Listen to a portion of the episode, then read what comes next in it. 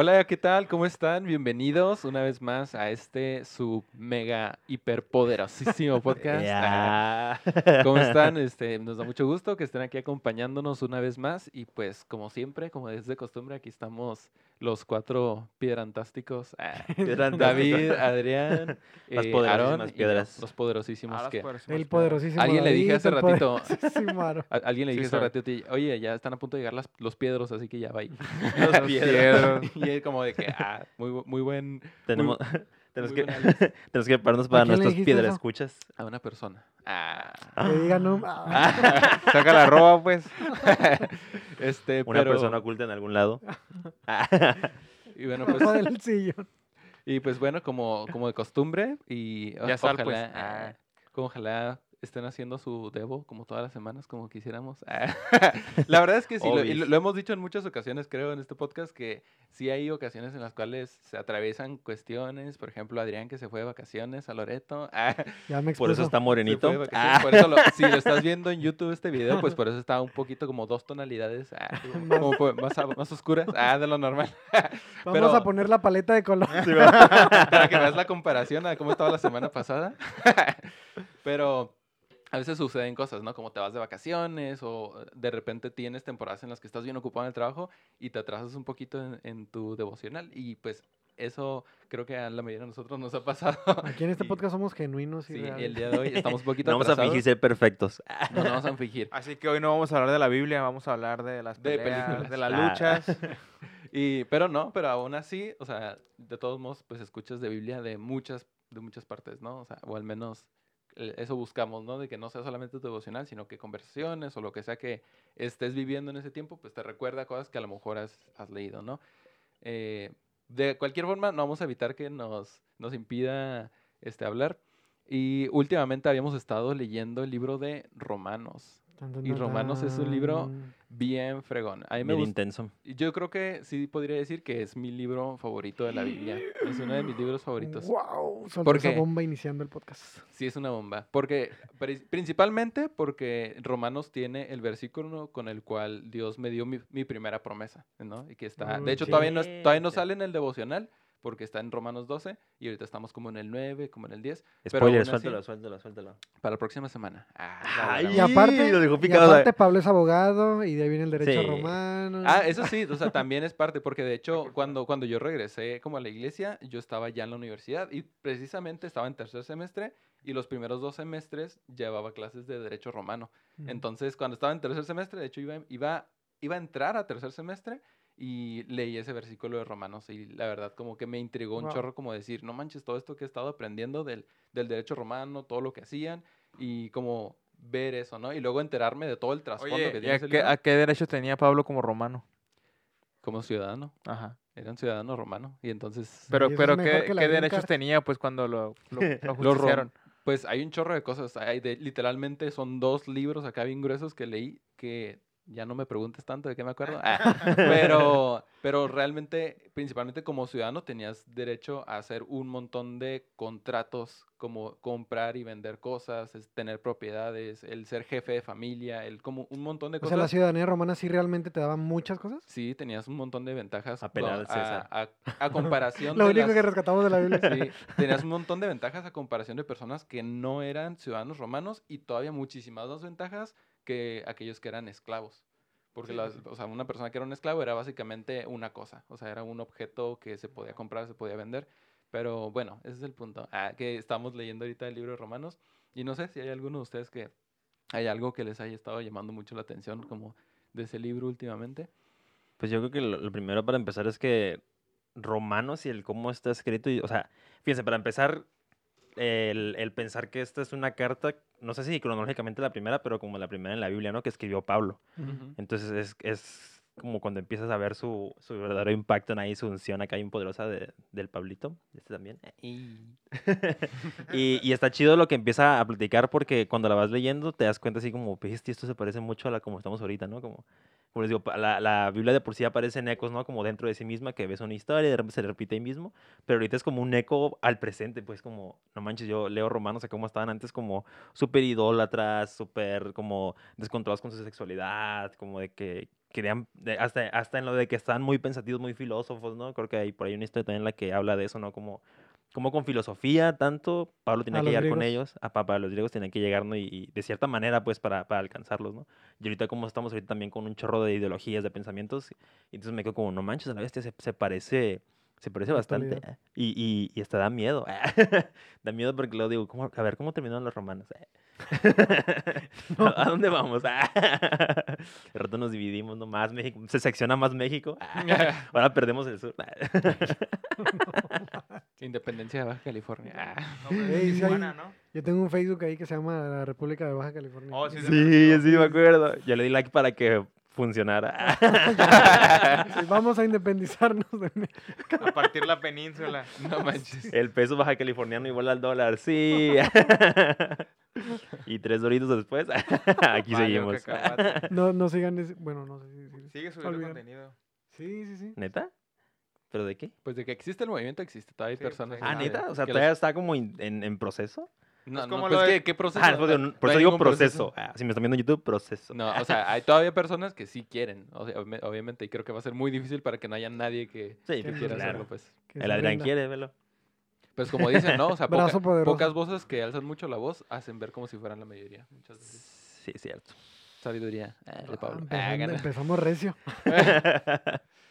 y somos. Y bueno, pues les digo, en Romanos empieza aquí con una carta que les escribió a la iglesia que estaba en, en Roma. Quiero pensar. eh, Ok, sí. Sí. pues el contexto ahí es, pues hablamos de hechos, la vez pasada sí hablamos de hechos, ¿no? De la vida de Pablo, cómo. Jesús se le presentó y el vato se pone bien, bien pro, Bien canilla. agarra, agarra fama y pues aparte que ya era conocido, o sea, su doble, se- su nombre se volvió a ser más conocido como ahora el, el convertido.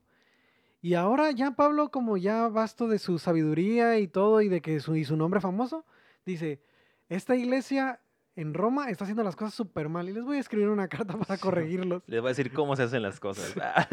Mira, tú me vas a escuchar acá y se pone a escribir un... Ahí es como inicia la carta a los romanos. Ajá. Sí, y, y empieza así, ¿no? Como, como con un saludo chido y como que "Ey, van bien, pero. Ay, lo ahí viene el cachetadón acá como Así de cinco páginas a la bestia. Los amo, los amo un montón. Sí, los quiero ir a ver, Son los neta. mejores, mis hermanos Cuando en tenga Cristo. chance, me doy una vuelta. Hay mucha gente que dice que esa es como la mejor manera de... Ah, sí, confrontar a sí, sí, sí, sí, sí. Ajá, de confrontar. Sí, el sándwich, ¿no? Que dicen como, Sí, sí, sí, buena noticia, lo feito, sí. y luego cierras cuando te buena noticia. Oye, lo estás haciendo súper bien. Me gustó mucho cómo hiciste esto y esto y esto, pero...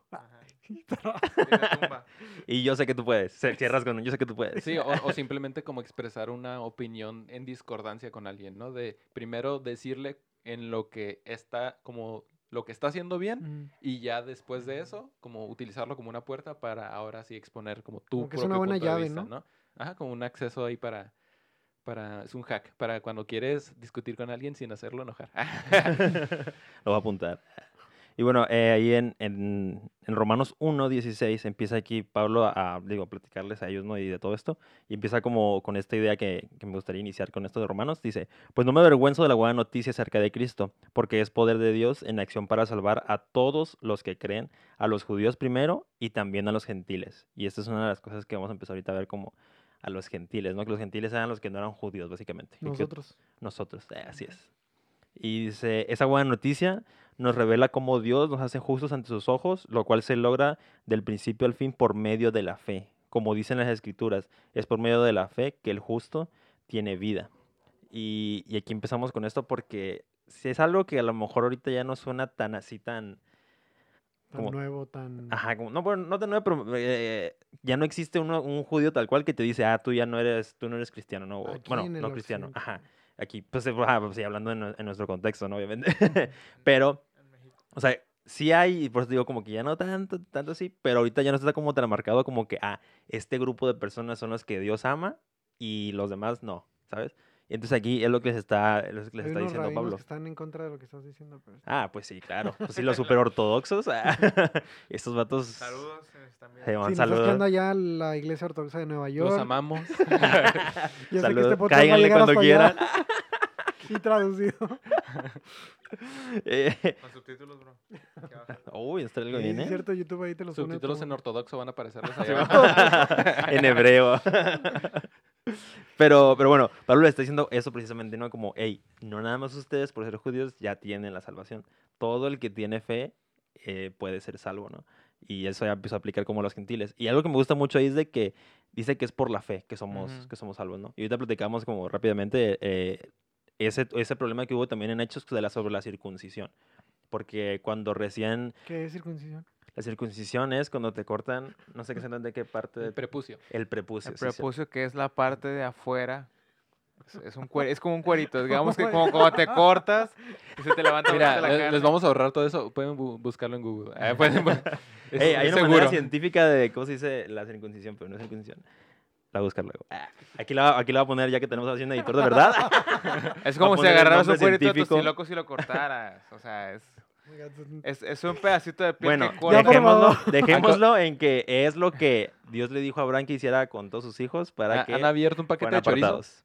No, ya, basta, ya basta. El- bueno, el, el, O sea, pro- mi pregunta era para que Aaron dijera lo de Abraham. el problema aquí... Bro, lo hiciste de la peor manera. corte. ah, corte. no, corte, no. Circuncisión. Ah, Que Eso, eso fue más. Chale. Ah. Se fueron recio. Bueno, el Sí, punto sí, era que era un ritual. Era Ah. parte de un O sea, ritual. esa era mi pregunta. O sea, ¿por qué tan importante la circuncisión? El problema era que los, los Ah, judíos que de nacimiento, que habían sido circuncidados desde bebé, prácticamente es como cuando le cortan el, el cordón umbilical a un bebé. O sea, no le duele porque pues Le está duele. recién... Bueno, no le duele tanto como si se lo cortaras No, no te lo dice. ¿no? Nomás Pero fue un mandato que le dio Dios a Abraham. Ajá, y se hacía cuando, era, cuando estaban recién Sí. nacidos. O sea, llevaban ¿Al poco tiempo octavo en día? ¿O al séptimo? El problema era que cuando uno, un gentil, que era una persona que nunca había estado en en la iglesia judía, llegaba y se quería convertir al cristianismo, le pedían que se circuncidara. Entonces, cuando circuncidas a un bebé, no hay tanto conflicto a cuando una persona de 40, 50 años pasa por este proceso, ¿no? Entonces era un como un problema muy fuerte porque la gente no quería circuncidarse porque es algo muy doloroso. Sí, está muy intenso. O sea, en ese tiempo creo que, creo que todavía ni siquiera se puede usar anestesia. O sea, a- es un proceso que duele demasiado. Es como si agarraran y te cortaran un pedazo del dedo. O sea, te va a doler muchísimo, ¿no? Y, y ese era el conflicto que tenían. Pero, pero los que estaban en el poder a fuerzas querían que la gente esté circuncidada porque ellos habían pasado por un proceso de circuncidación. O circun, Circuncisión. circuncisión, eso. Entonces era como un conflicto, pues. Entonces Pablo se da cuenta de eso y, y es cuando les manda la carta. Le dicen, hey. No, pero es que aparte también era una señal de pertenencia. O sea, Abraham circuncida a sus esclavos. Y en aquel tiempo era como, como ah, mira, tienes es- toda esta gente bajo tu cargo y ujú". los circuncidas. Era como una señal de, De la de promesa. forma. Ajá, exactamente. Sí, entonces como, como Abraham fue la primera persona a la que Dios le dijo que se circuncidara, obviamente por como una señal de la promesa que le había dicho de que iba a multiplicar sus generaciones como la arena del mar o como las estrellas del cielo, todos los que fueron herencia de Abraham en el futuro, los que se convirtieron en conocidos como judíos, iniciaron a hacerlo esto como una, como Mm, una tradición o como un signo de que pertenecían al pueblo hebreo, o Sí. sea, los descendientes, los hijos de Abraham. Entonces era, era nada más eso, ¿no? Entonces ahora llega, ya venimos a Romanos con Pablo diciendo como, como, oigan, estas personas no están circuncidadas. ¿Cómo que no están circuncidados? ¿Cómo por qué? Está grueso. Sí, sí, sí. ¿Y por qué no lo hicieron, Aaron? Está intenso. Pues Yo creo que por eso, porque les dolía. Ah, Era, era muy doloroso. Porque imagínate, o sea, si ya lo ves, en- o sea, así como históricamente, no sé, pero cualquier persona que se está acercando ahorita a la iglesia y trae un chorro de rollos y como que está como entre sí que no. Como que está entre que, bueno, me gusta lo que están predicando, pero al mismo tiempo es como quiero seguir yo acá con mis paris, ¿no? Entonces le dices, no, sí, Kyle es lo mejor del mundo, nada más hasta la circuncisión. Y entonces dice, nada, pues mejor me regreso al mundo. No, hombre. Sí, o la dejamos. pues ese chiste que, que tiene, ¿no? Pero al final de cuentas lo, lo importante de, de esta historia y de la resolución todo eso es que se dieron cuenta de que no era necesaria tal cual la circuncisión de, de como de, de física, sino que ya es cuando hacen referencia al corazón. Ujú. O sea, que realmente quites de, de- de tu corazón todo ese pecado, todas esas malas intenciones, todo lo, pues todo lo, todo el mundo que tiene acá, todo el pecado original que traemos Ajá. cargando. Y todo eso viene con, como dice Pablo, con la buena noticia, que es de que Jesús resucitó, que Jesús fue el que nos dio esa, así que esa ganancia de, de poder hacerlo. Sí. Porque anteriormente a, a Jesús, pues no había no había nadie que, que te dijera como un gentil, ay, pues Kyle, ¿no? Tú, Ajá. tú también puedes ser judío, tú puedes ser acá. Eran como situaciones bien, bien locas en las que de repente Dios usaba a algunas personas que no eran del pueblo, ¿no? Como cuando vimos al, al profeta este que habló con su burrito. Pero a final de cuentas era como, no manches, no, o sea, ni siquiera lo consideraban pues como, como un judío como en salvo. Decían que era un hechicero, que era un falso profeta, no sé cuántas cosas, ¿no? Pero ya entonces aquí llega Pablo y con, con la buena noticia de lo que hizo Jesús, de cómo se le apareció, con todo su testimonio bien poderoso, y les dice, cualquier persona que tenga fe y que realmente cree en Jesús, o sea, que murió por él, por sus pecados, ya es, es parte de Sí. nosotros, pues es parte del pueblo. Y viene este choque como, pues, como dicen tú, de culturas, ¿no? Porque... Ajá, hubo, hubo gente que como que toda la vida se, se- a lo mejor se tuvo que a- apartar de cosas, ¿no? Como, hey, no manches, yo no puedo disfrutar de- del cerdo, yo qué sé, ¿no? De, de comer ciertas cosas. Y esta persona que sí llega hoy y, y ya, por, nomás porque él dice que cree en esto, ya, ya es parte de nosotros. Y sí, así de sencillo. Sí. Y esa es la parte que yo les decía, actualmente aún existen cositas así que, que chocan con nosotros, aunque no deberían. Aunque ya tenemos como esta revelación en Romanos y por eso les digo que, que se parece tanto a, a la actualidad, ¿no? A lo mejor ahorita vemos nada más gente, no sé, lo típico, ¿no? Con tatuajes. Gente con tatuajes y como que Uy, ah, todavía hay uy, iglesias que dicen como, no, con- o sea, como- Entonces, ¿no son pecado? yo honestamente digo que, no sé. No, no, es que vamos, bueno, ahorita dejamos eso pendiente, ¿no? Pero partiendo del ajá, ahorita destacado. Ey, pero ahí va a estar, ¿eh? No se nos va a olvidar. Partiendo del punto que dijiste, la- el gran debate era que se parte el velo, ¿no? O sea, antes del velo est- estaba curada porque antes El del velo existía, todo era literal. O sea, era literal que tú tienes que agarrar un cordero y sacrificarlo, ¿no? Y la persona que más poder adquisitivo tenía, más dinero, o se podía matar 10 mil caballos o corderos o lo que fuera, y no le, no le afectaba, ¿no? Porque tenía dinero. Pero el problema era cuando alguien humilde llegaba y, oye, pequé, pero no tengo más que estas palomitas, ¿no? Y las echaba. Y, y después vemos esto también de la circuncisión, o sea, la persona que ya se había circuncidado automáticamente se declaraba como inocente, pues como libre de pecado, como, como puro. Pero realmente después vemos que los fariseos y los filisteos y todos los feos traían, o sea, estaban circuncidados a lo mejor, pero traían un chorro de cosas, ¿no? Problemas, ah, división, hasta decían que querían matar a Jesús y, y a cualquier persona que se levantara y, y decía que traía cierto poder lo querían asesinar. Entonces, eso era completamente literal antes del velo y cuando se rompe el velo, automáticamente todo se convierte en algo metafórico. Entonces lo que decías ahorita, ¿no? Es como, ok, ya no, ya no va a ser a circuncisión de, de algo cu- del cuerpo, sino ahora va a ser de algo del corazón.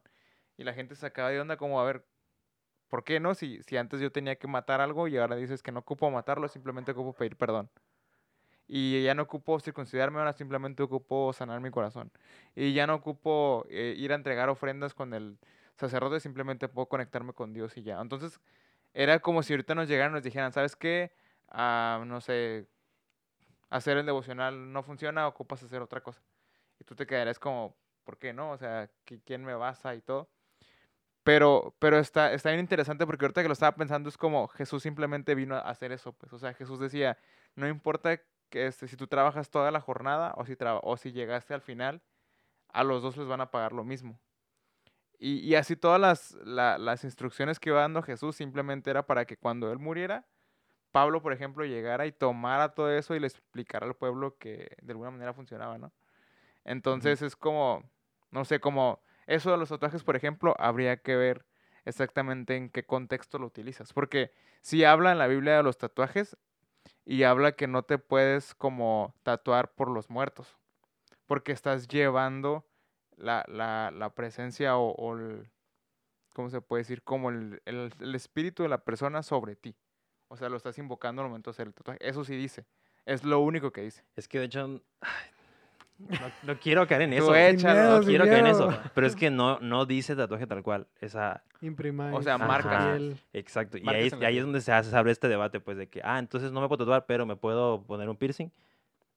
No, Pues en es- ningún lado dice piercing, ¿no? Pero es lo mismo. Si lo haces con una intención incorrecta, puede que esté afectando. Por eso es complicado ese Por eso tema. digo, lo, No, único mira, que, no, por- la verdad, lo único que dice es eso. Dice, no, no puedes ah, marcar tu cuerpo en nombre de algún muerto. Eso es Sí, pero pues también estamos hablando de Levíticos, era el pueblo de Israel recién salido de la esclavitud. Que no digo, podían es- comer Es cerdo, lo, no es podían lo comer único cosas. que dice. te Con un montón o sea, de eh, No hay, rollos. otro, no hay otro versículo que diga otra cosa. Pues. Es Ujú. lo único que dice. Pero sí Pero- tiene que ver con el tipo de lo que están haciendo ellos, ¿no? Pero es que fíjate, caemos exactamente en lo mismo. Y es lo que te digo ahorita. O sea, esté bien o esté mal que hagas algo, creo que hasta, al final de cuentas va a depender mucho de ti. Y fíjense, yo algo que siempre he pensado con eso de los tatuajes específicamente. Por ejemplo, en mi caso, mis papás odian los tatuajes. O sea, siem- toda la vida digo que el día que te lo pongas te lo arranco. Y yo, la neta sí le creo. Ah, a mi ¿El mamá sí le tatuaje? creo. ¿Cómo se arranca un tatuaje? A ver, Ay, bro, póntelo. neta, Ah. o sea, literalmente me dijo que voy a agarrar un cuchillo y me va a Oh. cortar un pedazo de piel porque esos no se van a quitar. Dijo, ni creas que te voy a apagar la, el láser. Así me dijo. Y yo, mamá, ah, ¿sí, me, sí me quieres? Mami. Ah. Ay, sí, "Mami". no, así me dijo, ¿no? Entonces, Oye, la CNDH clau- clausura- clausurando el video, ¿no? el DIF, nah, viene por mí el DIF. Oye, Aaron, pero ¿qué edad tienes? 27 añitos y Ya, todavía, ya- y ya todavía no tengo miedo. ti, tranquilo. No, y no se te va a quitar, ¿eh? Oye, el, el peso que me acabas de quitar. Aaron creyendo que el DIF va a venir por él. No, ya, ya. Oye, no, era Ya, mi esperanza. Era que me iba a Ya- salvar. Ya, está casado y todo. No, no, no, ya. Pensé que era que me iba a salvar. Esa, y, esa ahora, alternativa ya se te fue. y ahora, ¿quién hace podrá mucho. ayudarnos? Andrea. Ah, te mando el chapulín. Ya le tienes que pedir permiso a Andrea a los tatuajes. Exacto. Ya. No, pero, pero, pero ¿quién te va a salvar de ella? Ah, uy, esa, esa ira. ah. Ahí sí entra el DIF de nuevo. No, de hecho, de hecho, para que vean, o sea, Andrés está a favor de los tatuajes y ella quiere que nos hagamos uno. Y todavía está ahí como que, "Meh, entre sí, no, ¿no? Esta parte sí la vamos a clausurar. No, no, denle, denle, denle. Aquí somos transparentes, dijo Pablo. Pero bueno, mi punto es de que a final de cuentas, a mí no me gustan los tatuajes, no de una manera religiosa de que, ay, no te lo pongas, simplemente como que no, no he visto uno estético que diga, ay, se veía chido, ¿no? ¿Es eso o realmente tienes en el fondo ahí a tu mamá? Eso es a lo que voy, es a lo que voy, es a lo que voy. ¿Cómo puedes saber No, es a lo que voy, es a lo que voy. libre? Sí, sí, sí, o sea, Es a lo que va, totalmente. pues. Obviamente, si toda tu vida te han dicho algo, cualquier cosa, obviamente es algo que choca con. que ya- o sea, se creó como tu, pues, tus valores, ¿no? De ahí vienen. Entonces, puede que sí sea un valor mío, pero la verdad es que. ay, ¿Cuántos valores no me infundieron y cuántos no rompí? A ver, cuéntanos ver. de eso. No, Ah, ese testimonio ya, ya, ya está, está en pedazos. De hecho, si ven todos los capítulos, poco a poquito lo voy soltando. Es, es un- es un rompecabezas, tienes que irlo armando poco a poco. Pero bueno, les digo, en, en esto de los tatuajes, ¿no? Entonces, por ejemplo, a lo mejor tú dices, ¿sabes qué? En la Biblia no dice tatuajes, dice que nomás no te marques y dice que no lo hagas por los muertos. Yo me estoy tatuando una mariposa que tiene, entonces lo- me lo puedo hacer, ¿no? Pero estás deshonrando a tus padres, tal vez. Tal vez tus papás te dijeron que no te lo hicieras porque X Oh, o Y. wow. Entonces, ahí ya tú sí estás rompiendo un mandamiento que viene, ¿no? Como honra a tus papás.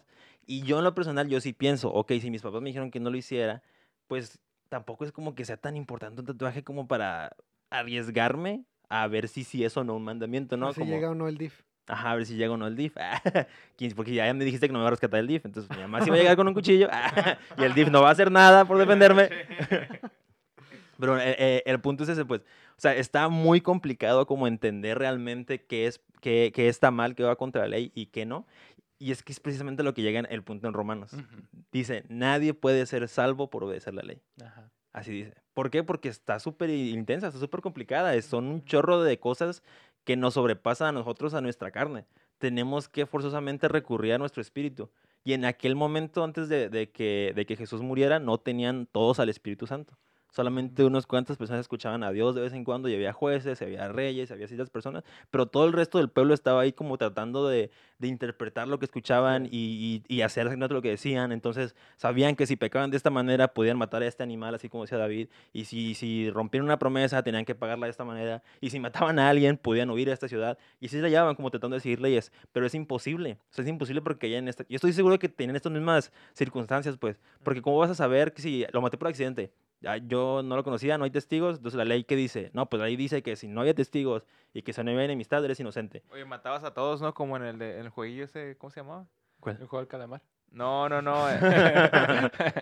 el de las cositas blancas, rojas, azules. Pac-Man. Bestia. Among Damas. Ah, sí, sí, ese. Among Us. Among Us. El Among Us. Ese matabas a todos y ya. Uy, Ya, ya, ¿Quién fue? ¿Quién fue? ¿Tú fuiste? Ah, colpando al lado. Chale, no entendí tu referencia. Pero mi punto era de Es que que... estás muy grande, amigo.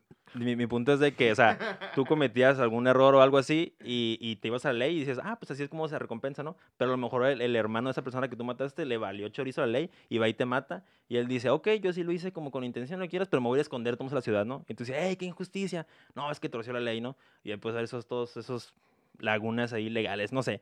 Y que al final de cuentas no lo era, ¿no? Pero nosotros somos buenísimos para inventarnos excusas y, y hacer lo que queramos al final de cuentas, ¿no? Justificándonos con ellos. Y los fariseos lo seguían haciendo, ¿no? Vimos cómo, pues por eso es que se enojaban contra Jesús, porque él les decía la verdad. Y esto es lo que pasa también con Pablo, que Pablo estudió lo que Jesús dijo y se dejó usar por el Espíritu Santo para que le revelara la verdad en las Escrituras. O sea, no eran nada más las leyes tal cual y los diez mandamientos y ya con eso te basta, sino que entiende el verdadero corazón de todo lo que está detrás de eso. Y es ahí la parte donde venimos a esta parte de Romanos que dice es por fe. O sea, es por fe que puedes ser salvo. Siguiendo la ley no vas a poder. Te vas a cansar, te vas a equivocar y vas a terminar condenando a ti mismo y condenando a otros. Sí, eso es una de las cosas que más me gusta del libro de Romanos, que yo creo que es el primer libro que eh, resume así como de forma súper elegante y súper fácil las buenas nuevas, ¿no? De Jesús. O sea, Jesús obviamente tuvo todo su ministerio, todo lo que hizo, pero este fue, esta es la primera carta donde ya literalmente le está hablando específicamente a las iglesias y te está diciendo todo lo que sucedió, toda la ley que hubo antes y todo lo que hizo Jesús es para que sepas esto, que es demasiado bueno para ser cierto. O sea, es Sí, dema- sí. y mucha gente no aceptaba el mensaje por eso, porque es demasiado bueno para ser cierto. Esto que se resume en es por fe, no por obras. O sea, nada más es por el simple hecho de creer, ¿no? Y, y es como todo eso que estaban diciendo, ¿no? El choque de creencias de, de los fariseos y todas la- las personas. La verdad, o sea, yo me pongo a pensar en ese tiempo, o sea, fueron buenas nuevas para el 99% de la gente que se consideraba que no tenía salvación. O sea, de que, no, no manches, yo no tengo dinero para hacer sacrificios, yo no tengo suficiente, ¿cómo se dice? Poder adquisitivo para estar pagando cada vez que me equivoco, lo que sea. E incluso personas que sí lo hacían, este, que sí eh, tenían todo como las de ganar. O sea, que se dan cuenta de que a final de cuentas, o sea, no me va a alcanzar toda la- mi vida para estar una y otra vez limpiando mi vida de, de todas las cosas que, que me alejan de Dios, ¿no? Y al final nada más era, está, está bien gacho porque realmente como que algo del ser humano nos cuesta el creer que, que, nos podemos ganar la, la salvación, ¿no? O sea, siempre queremos mejorar y queremos este, ser más puros o queremos ser más santos, lo que sea, pero, o sea, Jesús recibe, recibe a todo el mundo por igual, ¿no? Y eso es lo, en el primer lugar donde lo lee en Romanos. Sí, es que aparte era cultural, o sea, toda la vida te habías acostumbrado a ver que sacrificaban a tus hermanos, que sacrificaban a tus papás, que tenían que llevar un, un tributo, ya sea a un rey que los había conquistado, ya sea a un ídolo que acababan de hacer. O sea, toda la vida estabas acostumbrado a que algo tenías que pagar para que el Dios se sintiera honrado, ¿no? Entonces, cuando llegan al cristianismo se dan cuenta que no necesitan nada, es como, ok, ¿y qué tengo que hacer? O sea, ¿a quién le tengo que pagar para subir de nivel? ¿O cómo funciona? O sea, ¿cómo recibo el Espíritu Santo? Ya ves que cuando estaban todos los discípulos hablando en lenguas y todo, llegan, oye, ¿cómo te- qué, qué tanto tenemos que pagarles para nosotros también tener eso que ustedes tienen, no? Entonces, toda la gente estaba acostumbrada a un pago por un beneficio. Y cuando a Pablo les dice, ¿sabes qué? No necesitas nada, o sea, simplemente tienes que venir y Es que el pago ya está. Ajá, y automáticamente es por gracia, ¿no? Y, y varias veces les escribe, es que no tienes que hacer nada, simplemente es por gracia. Y luego se me hizo bien interesante que en el capítulo 5 Pablo les dice, ahora bien, ¿deberíamos seguir pecando para que Dios nos muestre más y más su gracia maravillosa? Por supuesto que no, nosotros hemos muerto al pecado, entonces ¿cómo es posible que sigamos viviendo en pecado? Y también es otro, otro problema que tenemos mucho en la iglesia, ¿no? O sea, si ya pequé una vez, o sea, a Dios no le cuesta nada volver a, que volverme a perdonar si vuelvo a pecar, ¿no? Y vuelvo a pecar y otra vez y otra vez y otra vez. Y aquí Pablo también se dio cuenta de esa laguna que hablábamos ahorita, ¿no? O sea, se dio cuenta de que había ahí una fisura que la gente estaba aprovechando para seguir pecando y como ya no tenías que ofrecer nada más, pues era bien fácil, ¿no? Seguías haciéndolo, haciéndolo, haciéndolo. Entonces, ¿qué tanto es permitido pecar realmente, no?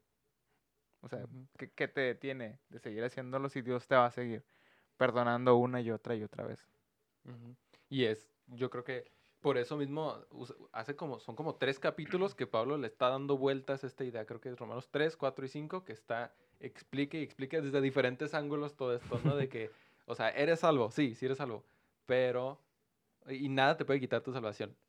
Pero de todos Ah, modos vas a pecar. pecar. Pero, si, pero aún si pecas, este, no significa que esté correcto, sino que Ajá. tiene, o sea, a eso no le agrada a Dios. Pero si realmente recibes a Dios, no vas a querer pecar. Y así, ¿no? Como es como todo un malabar de ideas. Y yo creo que eso es como yo realmente he vuelto muchas veces a esos capítulos de Romanos por, por todas las veces que en mi mente vuelvo como en esos ciclos, ¿no? De que es que si ya defraudé a Dios, qué rollo, o sea, ya me rechaza. No, no te rechaza.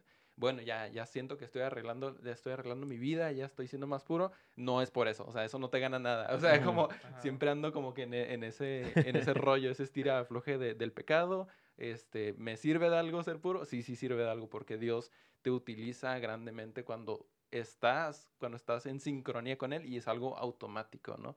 O sea, de si cuando te arrepientes y estás buscando llenarte de Él constantemente, es casi algo automático que sucede, ¿no? Que estás haciendo lo que le agrada a Dios. Porque pecado básicamente es hacer lo que no le agrada, ¿no? Algo que está fuera del plan que Él tiene para tu vida y para tus hábitos y tus relaciones y todo lo que te rodea, ¿no?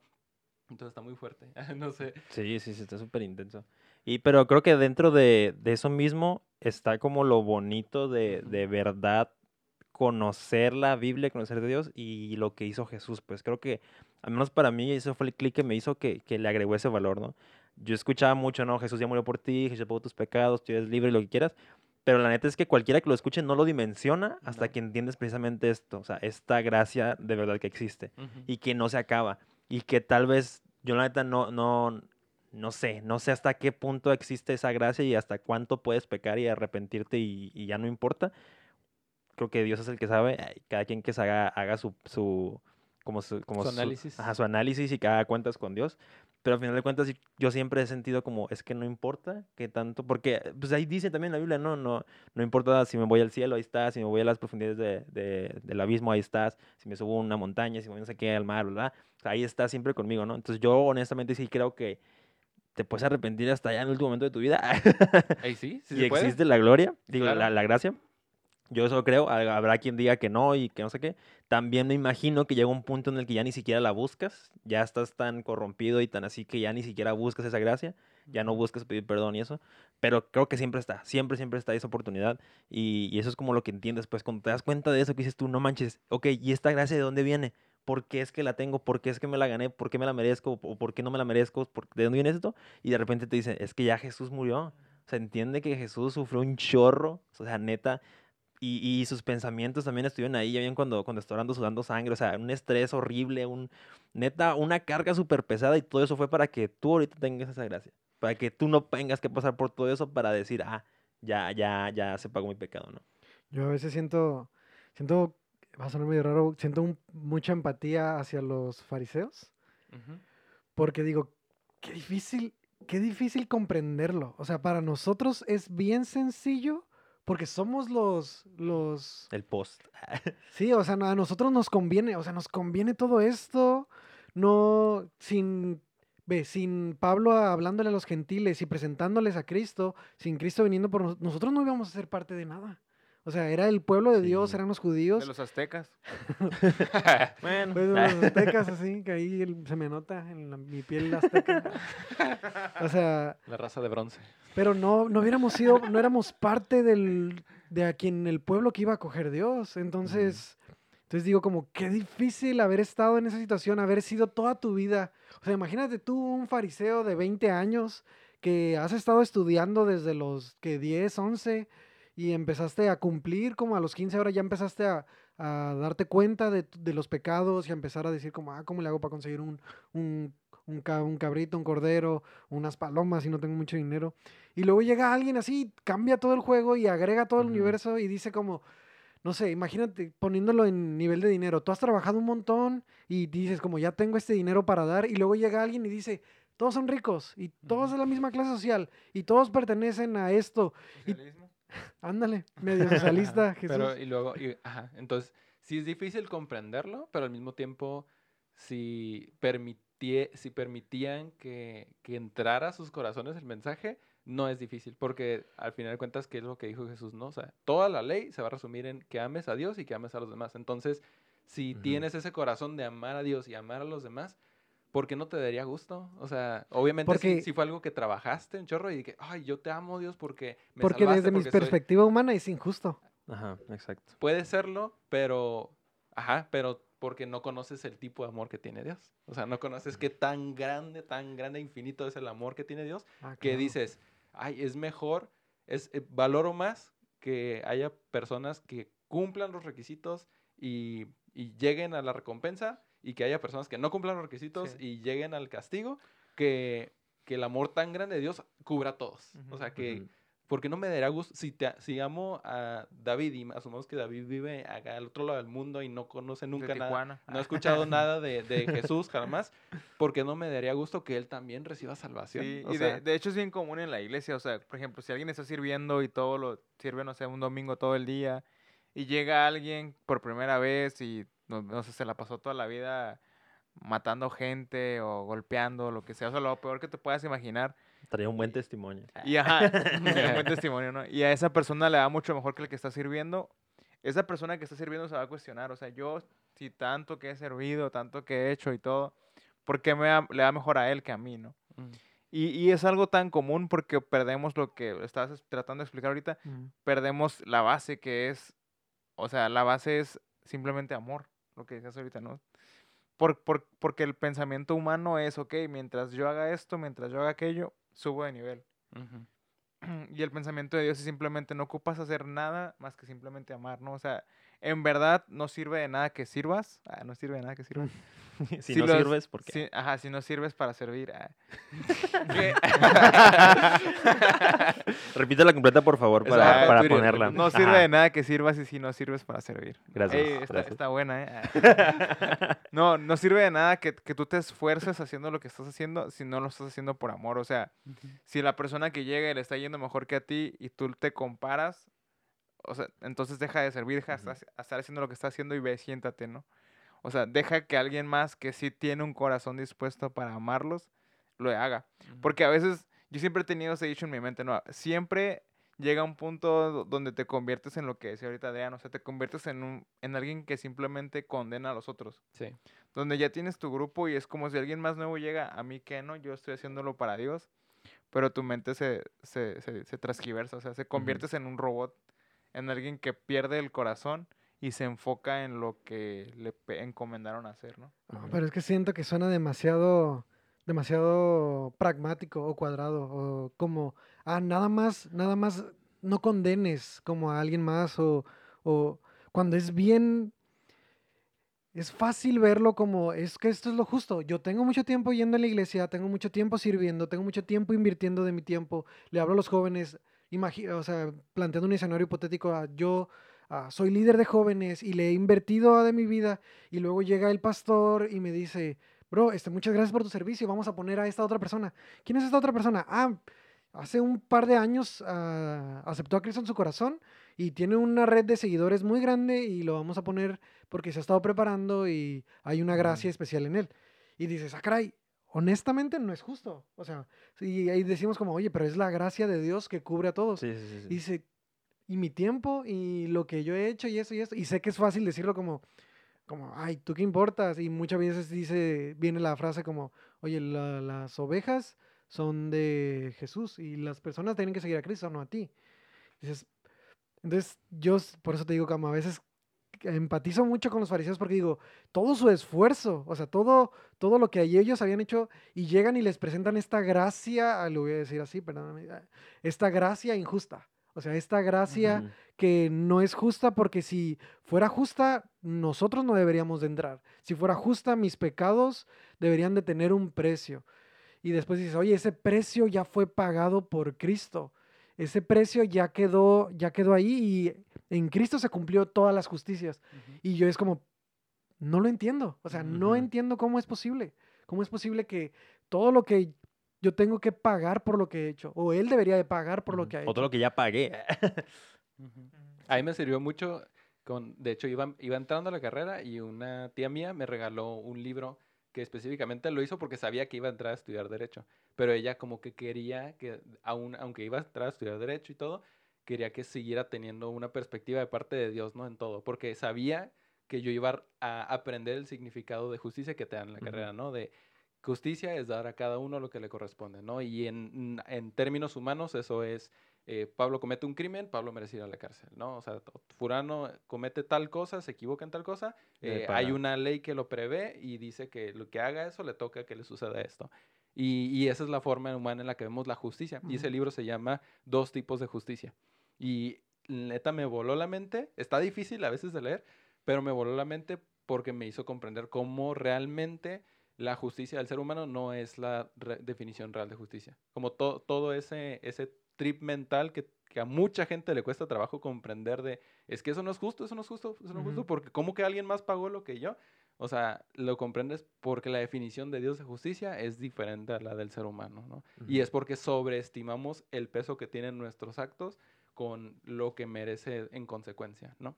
Entonces ahí te lo voy a prestar luego. Ah, pero está muy bueno, ¿no? Y, pero como todo ese tipo de actitudes, ¿no? A lo mejor derivan de eso, o sea, del, del realmente no comprender qué es justo. Y justo es lo que Dios dice que es justo.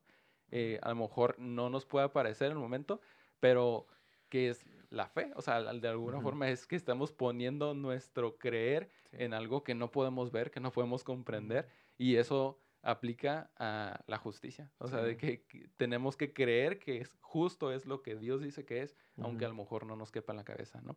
Y, y es, vale la pena creerlo por el gran, acá, la, la gran gracia y el gran premio Sí. que nos ofrece. Dios, ¿no? O sea, Sí, sí, totalmente.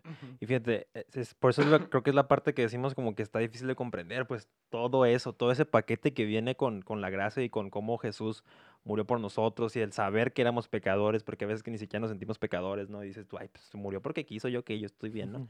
Entonces, eso sí es un paquetote que te puedes aventar ahí de bestia. O sea, o sea, siento yo que el- incluso el compartirlo ahorita, como que nos vamos a hacer bola nosotros mismos, ¿no? De, Sí, de, de tantas cosas que está pasando.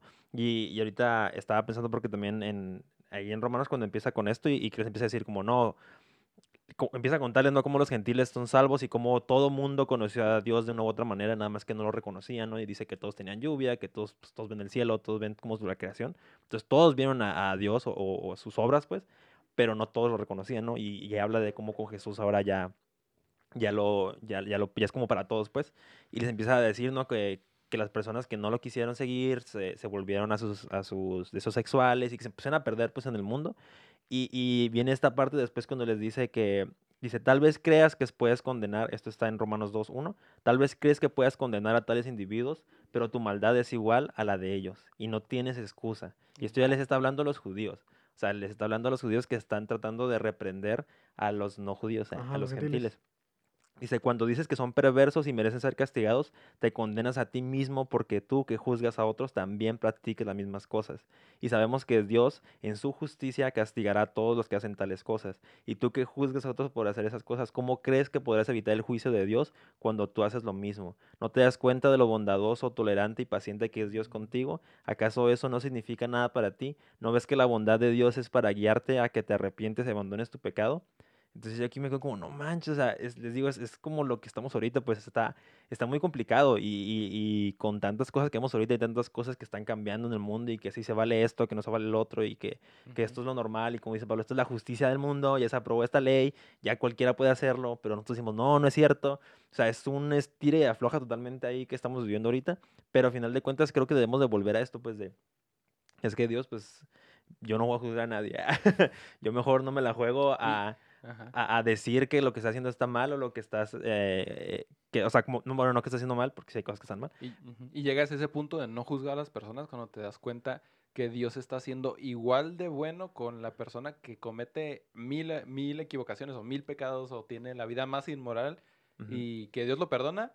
Es, la- el mi- es igual de bueno Dios con esa persona que lo fue contigo cuando, te, cuando cometiste un error en tus propios ojos, Sí. ¿no? O sea, es el mismo peso del perdón y es por eso como que es tan difícil comprenderlo porque, o sea, como que sumamos las cosas en nuestros ojos. ¿no? Pero no funciona así. Sí, o como decimos alguna vez también, te crees mejor, te crees menos pecador que otras personas Ujú. ante tus propios ojos y entonces tú tu propia asumes, métrica, ¿no? ajá, con tu propia métrica, entonces dices tú, ah, pues él está peor, ese vato es el que no va, no va a llegar al cielo, no el que Dios no va a perdonar. Pero a- al pensar eso, ya tú mismo estás ahí limitando, juzgando y, y pues poniendo una barrera para que realmente Dios actúe, ¿no? O que haga algo con esa persona. Entonces yo, yo sí me quedo a veces como, con nos platicamos, ¿no? Como es que qué tanto es, es sí, ok, te amo con todo lo que traigas, pero como decía ahorita, sí hay cosas que están mal. Y, y eh, porque hace poquito estaba también como estudiando esto de, del como la tipo de iglesia que hay ahorita, ¿no? Que creo que también lo comenté la semana pasada, ¿no? Cuando, como de que ahorita hay mucho de que amor y, y que Dios te ama, Dios te salva, esta gracia, pero está otra, esta otra corriente o este tipo de iglesia que habla más como de darte a entender tu pecado para que puedas arrepentirte. Entonces siento, yo honestamente siento que ambas están en lo correcto hasta cierto punto y ambas son necesarias, pues porque si no le dices a la gente en qué está haciendo mal, por ejemplo, supongamos en, en esto de los tatuajes, ¿no? Alguien asumió o creyó que los tatuajes estaban mal, o tal vez sí lo están, ya no me voy a jugar diciendo que no, tal vez sí lo están mal, ¿no? Entonces alguien te quiere decir, hey, vato, es que no te lo pongas porque si te lo pones ya no te vas a salvar. Y lo hacen tal vez de una mala manera y, y- y caemos en esto de ser fariseo, ¿no? Que dices tú, si te lo pones ya valiste. Y alguien puede decir, no, aunque me lo pongan, no importa. Pero entonces alguien dice, es que ya abusas de la gracia si lo haces, ¿no? Entonces se vuelve, les digo, esta cosa súper complicada de tener, que yo a veces sí me quedo como, no manches, entonces, ¿en qué punto puedo actuar? ¿En qué punto puedo decir, hey, no hagas esto porque te va a ir mal? O, o sí hazlo, no pasa nada. Como no, no hay culpa, Dios ya se murió, eh, digo, Jesús ya murió por ti, ya puedes seguir. ¿Y ah, cuál es tu postura? Yo, eh, ¿Con qué? ¿Con los tatuajes? ¿O con qué? Sí, bueno, con respecto, como a, sí, a ver, por ejemplo, si quieres a verlo como desde el punto de los tatuajes, pero con el, me refiero como al punto de decirle a alguien o no. Pues definitivamente lo que siempre hemos hablado como en general en, como en, en- en nuestra iglesia, como primero tiene que haber una relación antes de haber un- una corrección. Entonces primero es como conocer a la persona tal y como es. Y ah, sí creo que muchas cosas cambian simplemente en tu relación con Dios, no tiene que decírtelo a alguien, pero para cosas muy puntuales y que sí siento que son un poquito más fuertes, a mí en lo personal sí me gusta como confrontar. No acá en mala onda, pero sí, "Eh, vato, no hagas esto. O, Sí, o yo, si es yo creo esto". que lo que decían ahorita, y partiendo de la, del concepto de, de que decía Pablo de la justicia, vivimos una, una fe injusta. O sea, en realidad en eso lo podemos englobar, ¿no? O una justicia injusta por parte de Dios.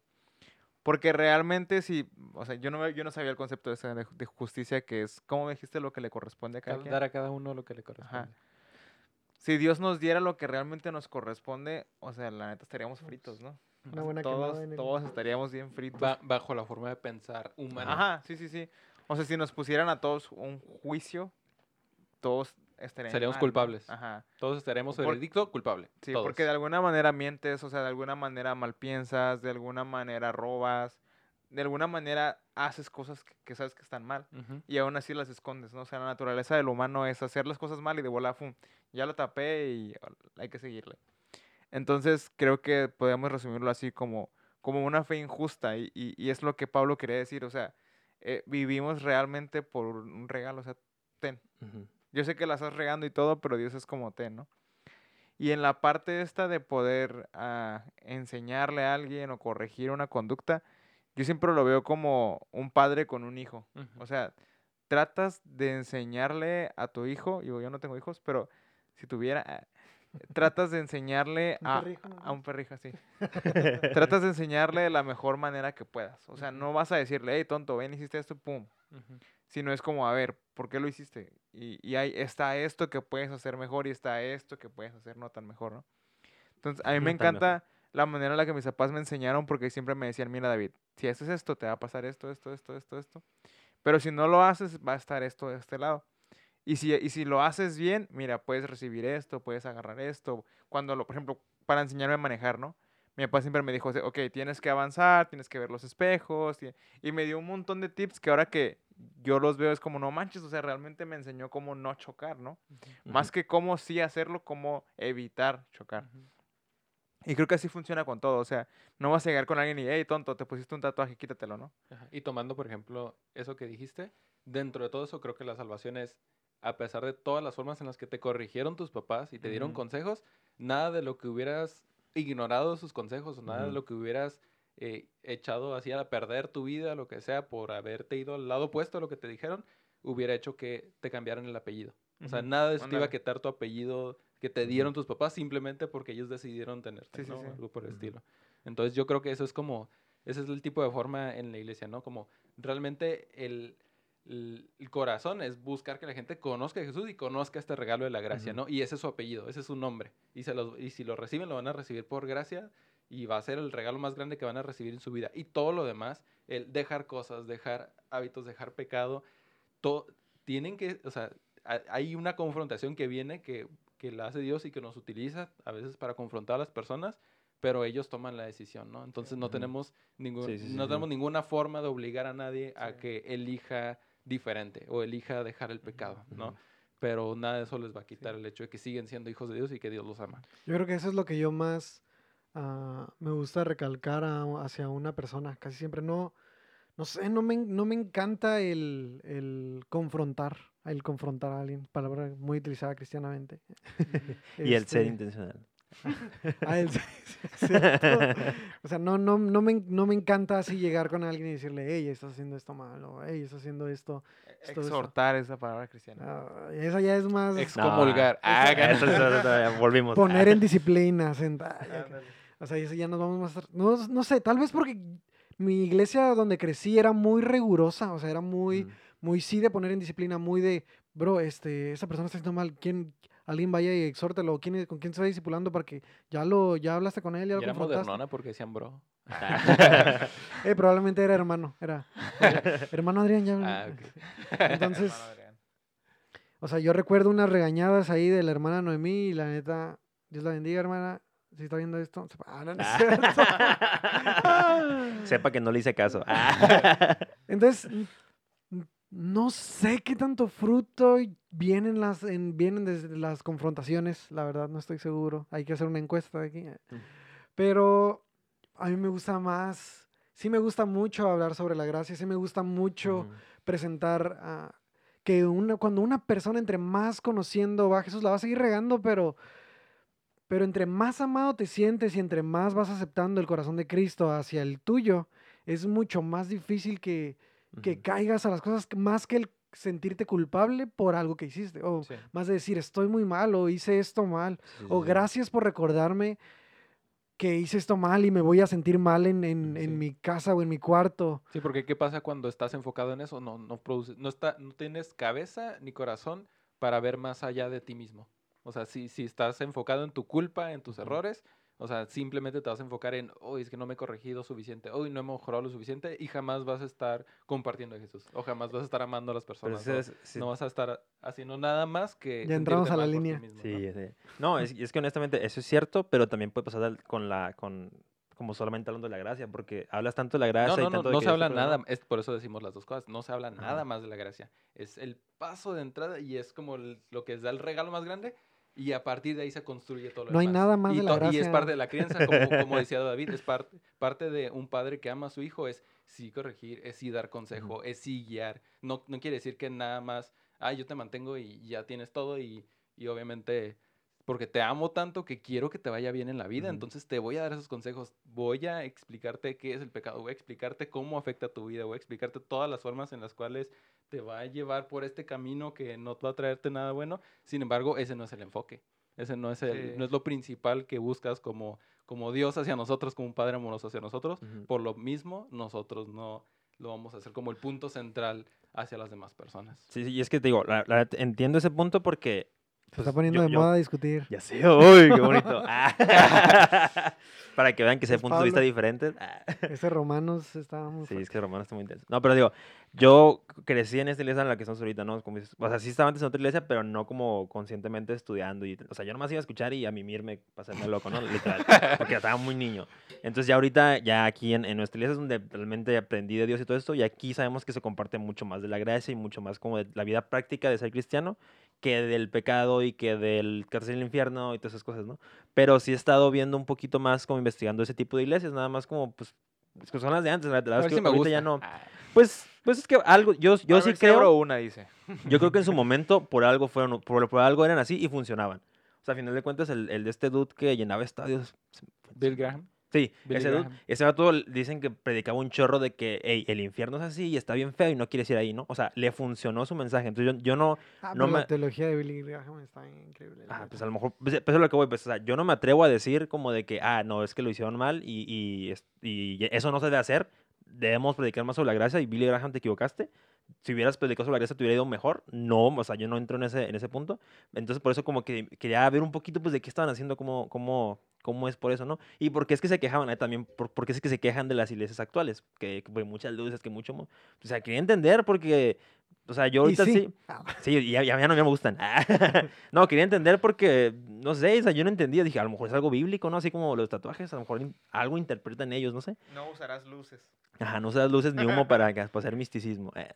Pero, y, y simplemente lo que me di cuenta es, y más por comentarios, porque no hay una explicación tal cual, pero gente que, como ya más grande, que, que critica la iglesia, simplemente es eso, pues como que dice, es que les hace falta que les den esa convicción de pecado, de la que también habla la Biblia, ¿no? Como esa convicción de pecado.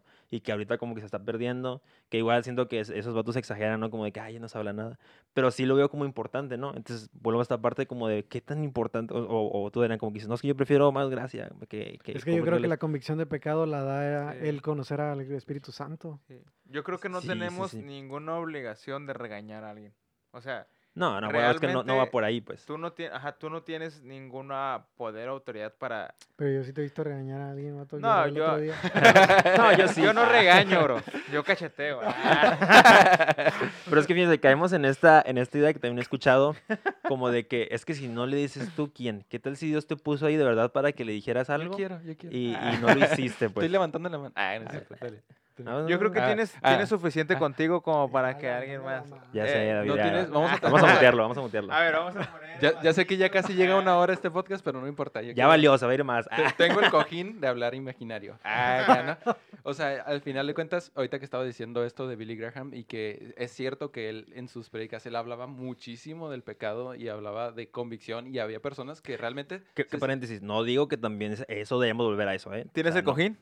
No tienes el Por eso cojín. dije no tienes el paréntesis. cojín. No tienes el cojín. El paréntesis no es No, para es que no el tirar por ahí, pues. Venga, continúa, continúa. El No, no, pero no es para que no digan que yo, que digo yo que volvamos a eso. No digo que volvamos a eso, No, nomás no, digo que hay algo que Sí aprender. dijiste y ahí quedó grabado, ya Mira, no pasa el nada. punto es, en todo esto, que una vez alguien me, me, me escuché que alguien dijo, no todo lo que funcionó en el pasado quiere decir que tienes que hacerlo en el presente, ¿no? Y no quiere decir que haya estado mal. Y a final de cuentas, que es, que es algo que me encanta y es algo increíble de parte de Dios, es que cuando te guía el Espíritu Santo es impredecible. Y ese siempre lo hemos sabido, ¿no? O sea, cuando Sí, estás sí. hablando y te está guiando el Espíritu Santo a decir algo, no sabes qué va a salir de tu boca, ¿no? Entonces va a haber ocasiones en las cuales va a guiarte a que hables más de la gracia. Y va a haber ocasiones en las cuales te va a guiar a que hables más de convicción de pecado. Y uno no puede decir que eso es algo bueno o eso es algo malo, porque al final de cuentas fue Dios el que lo estaba guiando a hablar eso, ¿no? Y hay ciertas personas que van a requerir ser confrontadas un poco más fuerte para recibir el mensaje de Jesús. Otras personas que no, que como dice en la Biblia, no, me atrajo con lazos de amor, diciéndome todas las cosas buenas y endulzándome el oído a lo mejor, ¿no? Hay diferentes personas que van a recibir a Dios y por lo mismo la iglesia es diferente y hay iglesias Sí, sí, más sí. conservadoras, hay iglesias más laxas, pero somos todos parte de un mismo cuerpo. O sea, el, el cuerpo funciona con diferentes partes, cumpliendo diferentes funciones y no y ninguno es Ya. mejor que el otro, ¿no? Y todos se envuelven en la misma gracia. O sea, a veces son más, más duros incluso con la iglesia que con personas que Mm. están to- yendo totalmente en contra de la voluntad de Ujú. Dios. Entonces yo, a mí me encanta como honrar todo tipo de iglesias. O sea, aun Sí, las que están haciendo las exacto. cosas de una forma que yo no comprendo y no sé cómo les funciona y cómo siguen ahí, pero obviamente están logrando algo y, y Dios los puso ahí por alguna razón, ¿no? Entonces, no creo que necesite ser la conversación como Sí. tenemos que hablar más de pecado, tenemos que hablar más de gracia, porque está sucediendo en diferentes partes y mientras estés buscando que Dios te guíe en qué es lo que tienes que compartir, va a suceder, ¿no? Y a final de cuentas la Ujú. voluntad de Dios se va a cumplir sí o sí, Sí. sí, mientras haya personas buscándolo, ¿no? Y, y siendo guiadas por él. Pues, Ah, el de- es que, el cojín. ¿Tienes el Ya, cojín? ya, Ah, ya, ya, ya. o sea, obviamente no vamos a como a criticar los estilos de la iglesia, pero a veces afecta como a nuestra manera de compartirle a una persona. O sea, Ajá. cuando discipulamos a alguien o cuando vamos a dar un consejo, ahí af- afecta a nuestra manera de compartir. Y pues tienes razón en que el, el Espíritu Santo nos guía a cómo hablarle. Sin embargo, yo casi siempre creo que es más fácil que no lastimes un corazón cuando le hablas de gracia y amor a que cuando lo confrontas. Creo que se puede convertir en una en un estilo en un Pero estilo de acuerdo a qué? Porque dice la Biblia que nosotros vemos las apariencias, vemos qué es lo que crees que la persona sea más susceptible, qué es lo que piensas, qué es tu idea de lo que está pasando por el corazón de esa persona, pero realmente no sabes. Y Por ya eso, por eso Ajá. como no sabes, a veces siento que Te vas por el camino seguro. ajá, Ajá, exacto. el que no lo va a lastimar. O sea, el que siento que no nos acostumbramos a por ejemplo, dio en el clavo esta persona que esta persona necesitaba una corrección, aunque asqueroso los ojos porque no me encanta. Necesitaban una corrección para regresar al camino y para guiarlo. Y funciona. Y luego y tal vez otra vez y otra vez. Y luego lastimamos a alguien. Y, y luego de, de cada cinco, tal vez dos fueron lastimados. Y decimos, oye, pero pues en probabilidades. Pero oye, tal vez si les hubieras hablado de amor, si no hubieras lastimado a ninguno. No sé, es... Yo, pienso que, ajá, bueno, perdón. eh, Es complicado. eh, como en esos casos, incluso, incluso cuando tú estás viendo que el resultado, entre comillas, de lo que sucedió en la vida de esa persona, te puedes culpar a ti mismo, ¿no? De, ay, es que no le hablé suficientemente gracias, no, le hablé muy fuerte, o lo regañé, o le dije esto cuando tal vez no lo debía estar haciendo. Yo pienso que independientemente del resultado que estás viendo con tus ojos en la vida de esa persona, si tú estás consciente de que cuando hablaste con él o cuando estuvo, te pidió consejo, se acercó a ti, realmente buscaste primero a Dios y que Él te guiara en tu conversación con esa persona, no importa si está ya en, el mundo acá bien intenso, tú ten, las, ten, ten la paz y ten la seguridad de que tú hiciste lo que Dios quería que hicieras en ese momento, aunque no lo entiendas y aunque no estés Ya. viendo Sí. lo que creías que iba a suceder en su vida. Pero ¿cómo saber que no fueron tus emociones por... Porque No, buscaste por a Dios creer. y porque lo estás creyendo en fe. O sea, estás creyéndole a Dios. Ah, Realmente dije- Esa es la parte le- le complicada, Adrián. Y le dijiste a Dios No, y lo pusiste en sus manos. No, es que sabes que yo creo que hay como unos tips. O sea, en la, en la Biblia dice uno bien claro, ¿no? Que es lo primero que daña mucho el corazón de alguien cuando lo vas a confrontar o determinar cierta cosa es decirlo en público. Ujú. O- Y es algo que se hacía mucho antes, ¿no? O sea, alguien pecaba y fum, de volada toda la iglesia se iba sobre la persona que pecó y le decían de cosas y órale, sí, sí, sí. tú fuiste el que la regó y órale, a la silla del condenado, ¿no? Entonces creo que una clave que como iglesias a veces cometemos es que si el líder se entera de volada, todos los ponen sus ojos en la persona que la regó y el condenado, ¿no? Entonces creo que la, la, primer- la primera fase es Que como... sí es un condenado. Que sí, ah, pero la primera fase es como que si tú te diste cuenta, solamente es tú con esa persona, no en privado. Es que dice en la Biblia, o sea, sí. Pero es que Sí. volvemos a lo mismo, pues ¿cuándo sabes que si vas a Pero, confrontarlo? pero espera, pero antes de llegar ahí, o sea, la primera parte es no lo digas en público. La segunda parte es, ya que te diste cuenta de eso, ok, man- lo que decía Pablo ahorita, mantente orando por esa persona, o sea, cuida el corazón de la persona y ponte en sus zapatos, porque a veces es como, sí, es que lo hizo porque esto, aquello, aquello, pero nunca, nunca te acuerdas de dónde Dios te sacó a ti, o qué tantas regadas hiciste tú, ¿no? Entonces, como, sí, es que ¿Cuánto lo hizo, ayer? ajá, Si Pero- las plantas ahí. Ándale. Pero si te pones a, a recordar lo que Dios hizo contigo, es como, no manches, o sea, si yo estuviera en su, en su silla me sentiría agüitado, me sentiría decepcionado de mí solo, me sentiría, y, y empiezas a ver y no manches, se siente bien feo, ¿no? Entonces yo muchas veces antes de llegar con alguien y decirle, oye, le hiciste mal, la neta, te pasaste de lanza, es como, ok, ¿cómo me, ¿cómo me siento yo en su lugar? Y es, no, no manches, o sea, ni siquiera me atrevería a condenarlo de la primera. Es como que si yo estuviera en su lugar, ok, yo sabría que estoy haciendo esto, que estoy haciendo aquello, entonces busco la manera de barajársela poquito, ¿no? No tanto decirle, hey, estás haciendo esto mal, sino más bien decirle, hey, ¿qué te parece si lo hacemos de esta otra manera? O, o si, por ejemplo, hay muchas personas que me ha tocado ver que ya no van a la iglesia siquiera, ¿no? Y que suben historias acá haciendo parties y que eran personas que estaban súper conectadas, ajá, y de repente, pum, se desaparecen, ¿no? Entonces, antes de decir, es que este vato se está pasando de lanza y esto, es como, ok, a lo mejor pasó por la muerte de alguien, a, a lo mejor pasó por una enfermedad, a lo mejor pasó por esto, Por una antes- confrontación de un líder que no le gusta. a lo mejor las- lo lastimaron, ¿no? Entonces, si yo estuviera en su lugar, ¿qué, qué, qué haría? ¿Qué me gustaría que hicieran conmigo? Entonces, a veces es simplemente mandarle un mensaje, hey, ¿qué onda? ¿Cómo estás? ¿Ya no te hemos Sí. visto? ¿Todo bien? Eso está chido. Y a veces es como ni siquiera te contesta, ¿no? Pero tú ya por lo menos, sí, me ha pasado muchas veces. Pero tú por lo importa. menos ya sembraste una semilla ahí de que alguien está interesado, ¿no? Pero, Ujú. pero tú lo que decía al principio, o sea, tú no tienes ninguna obligación de regañar a alguien, porque para empezar, Dios no hace eso contigo Ujú. así. O sea, primero Dios te dice, hey, no te metas por ahí, ¿no? Ya que, la- ya que te metiste, ok, ahora te saca. Y ya que, ya que te saca, ya después de un proceso te dice, oye, le hiciste mal aquí, así, así, así. Va a ser a lo mejor este castigo, pero después ya, vas a estar bien. Pero es que al final de cuentas volvemos a lo mismo y creo que es donde como em- empatizo más con Adrián, pues cada caso es distinto. O sea, no hay una fórmula. La fórmula esa de que no lo hacen en público creo que es como muy general y obviamente creo que... Eso ya no- sonará no- tonto, pero no- lo no hacen es- bien común, ¿eh? Sí, pero es digo, muy común. Pero me refiero a que es como, eh, ya, sé, ya Pablo dijo, ¿no? El sentido común es el menos común de los sentidos. Sentidos. Entonces, o sea, sí. Pero me refiero a que, o sea, es algo como que muy general y que sí, sí te ayuda a lo mejor el estudiar, a ver, cómo- y como dices ahorita, ¿no? La técnica del sándwich, ¿no? Que primero le dices algo bueno y luego algo lo gacho y luego te cierras con algo bueno para que no se agüite, ¿no? O sea, puede haber... es que luego ya conocen esa técnica y pues, Ajá, no sí, ahorita ya le dijimos aquí y pues ya todo el mundo... Y ya ¡Ah! Ya no va a sí. funcionar. Y lo dicen, no, ya dime lo que me vas a decir. Simón, ya, ya, suéltalo. Pero me- a, a lo que lo que quería decir era que está súper complicado el confrontar a alguien y el llegar en el momento indicado, de la manera indicada. Porque igual, como dices tú, ¿cómo me gusta que me digan a mí? A lo mejor a mí me gusta que me digan directo. A mí la neta no me gusta que me con rollos de que, oye, este, ¿cómo andas? Eh? ¿Y qué Ya, dime, dime, ¿qué traes? Ah, a la vez, ya. Si me vas a pedir un favor, pídemelo ya. Entonces, a lo mejor a otras personas no, yo- y si yo lo hago así porque a mí así sí me gusta, a lo mejor a otras personas agüita, ¿no? O sea, es súper complicado. Y entonces aquí es donde llegó la parte que dice Pablo, o sea, sí necesitas mucho conectarte con Dios y con el Espíritu Santo para que te guíe en ese momento, esa situación random en el que te va a agarrar, alguien va a llegar súper acá ja- de la nada y te va a decir, oye, ¿te puedo contigo? Y tú, ya valió. y te digo, y en ese momento no puedes tú como, ah, dame 10 minutos para ir a orar en este momento, ¿no? Porque a lo mejor ya la no. persona ya se, ya se fue. No, obviamente no. Entonces, a lo a que voy es que tiene que ser continuo. Tu conexión con Dios, tu conexión, buscar eso tiene que ser continuo porque nunca sabes cuándo puede llegar alguien a pedirte un consejo. Obviamente nadie va a venir a que te diga, oye, ¿me regañas? Ah. O sea, pero te van, a, te van a venir a pedir un consejo, Oye, ¿no? Hay gente bien pirata, bro. Ah, bueno, no sé. ya, gente de, de ese tipo, pues ya, qué chido. ah, Qué bien, bien por ellos.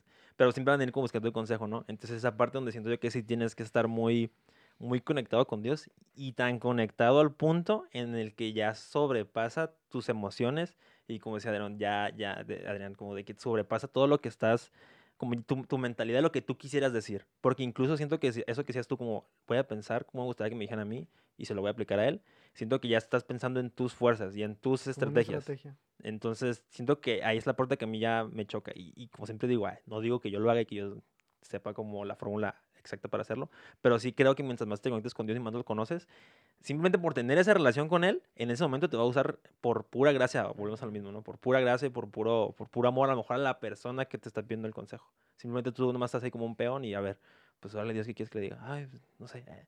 Te dice, oye, hago esto o esto otro y tú, "Ah, no, pues haz lo que quieras. haz lo que quieras Dios contigo. O sea, no sé, pues Una- digo, pero, pero es, es eso, pues tienes que estar como súper conectado con Dios hasta, hasta ese punto en el que te digo, ya sobrepasa tu carne poquito con tantito, para que ya no salgan como tus emociones, pues, o, o tus estrategias.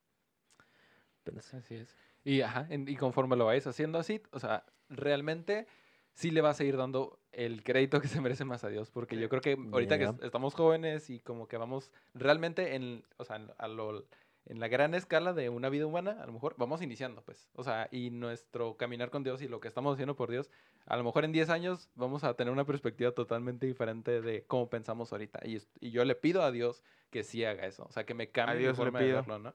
A Dios le pido. Ah, entonces, por eso no hay que, eh, al final de cuentas, yo también como algo como que sí creo que es muy importante es también soltar esa carga, pues, de, de las cosas que está haciendo Dios conmigo en este momento, está lidiando Dios conmigo en eso y me va a ir guiando para ir mejorando cada día más, porque obviamente ninguno de nosotros lo está haciendo 100% bien, porque nadie en el mundo lo hace 100% bien, pero siempre estar buscando mejorar, o sea, aumentar como un pasito más, a un, por, un punto porcentual más a qué tanto estamos buscando hacer las cosas de forma correcta, ¿no? Y, y, y no por, por sentirnos mejor con nosotros mismos, simplemente por, por lo que queremos seguir amando a Dios y, y ver las cosas como Él las hace, ¿no? Entonces, no sé, si alguien más tiene algo que... ¿Te convencimos, agregar. Adrián, la neta, o, o todavía Yo- No no? nos, no nos convenció. No, Ah, suéltalo, verdad, suéltalo. no, No, no. te dejamos hablar ahorita, suéltalo, suéltalo. Yo seguiré diciendo que. ¿Cuál, ¿Cuál es la probabilidad de que estés. ah, O sea, que esto suena medio fariseo, pero como estés conectado con Dios todo, todo, todo el tiempo y cuando te llegue. Te digo, mi, es muy mi- baja. Mi as, ajá, mi as bajo la manga siempre es. Óralo. Es muy baja. Es muy, Ey, es- Esa también, pero no le voy a decir eso. O sea, es el, el- No sé, la gracia no falla. La gracia y el amor no fallan. La neta. Es mi, mi eh, carta Sí. segura. Sí, nuestra capacidad de estar 100% siempre conectado con Dios es cero. Cero. Sí, no, no es baja, es cero. Y por eso mismo es increíble Dios que aún así decide usarnos, ¿no? Y por eso siempre es como buscar estar agradecidos de que Él decidió usarnos a pesar de ser hombres imperfectos, ser personas que van a fallarle a fuerzas, pero una vez más vamos a volvernos a levantar y vamos a continuar haciéndolo, ¿no? O sea, no es una ciencia exacta Sí, sí, esto, sí. y qué bueno que no lo es porque ya dijimos, ¿no? Todos estaríamos del lado del puntos negativos si fuera una Sí. ciencia exacta. Así que, pues yo creo que eso es una buena nota para dejarlos. Ay, pues con esto cerramos. Sí, decirles a todo el mundo que... Oye, bien confundidos. Chicos, bestia. todos los que nos estén escuchando, eh, Dios es bueno. Y lean Dentro- Romanos. Pero no ustedes. pequen. Lea- lea- lean Romanos, Dios es bueno y Dios ha sido muy bueno con cada uno de nosotros por permitirnos estar aquí y hablarles un poquito, con- confundirlos tal vez un Sí, poco sí. más. Mira, sembrar la duda para que busquen. Sí, pero, pero realmente busquen, busquen y lean la carta de Romanos porque te, hace comprender un chorro de cosas y cada que abras ese libro, pídele a Dios que, que te muestre lo que Él quiere mostrarte porque esto no se acaba. Ah, O sea, Él va a Sí, seguir haciéndolo y te va a seguir volando la cabeza todos los días si tú se lo permites. Entonces, pues con eso nos despedimos. Ya. Nos damos muchas gracias por escucharnos. Tengan bonita semana. Nos vemos a la próxima. Bye bye. Bye.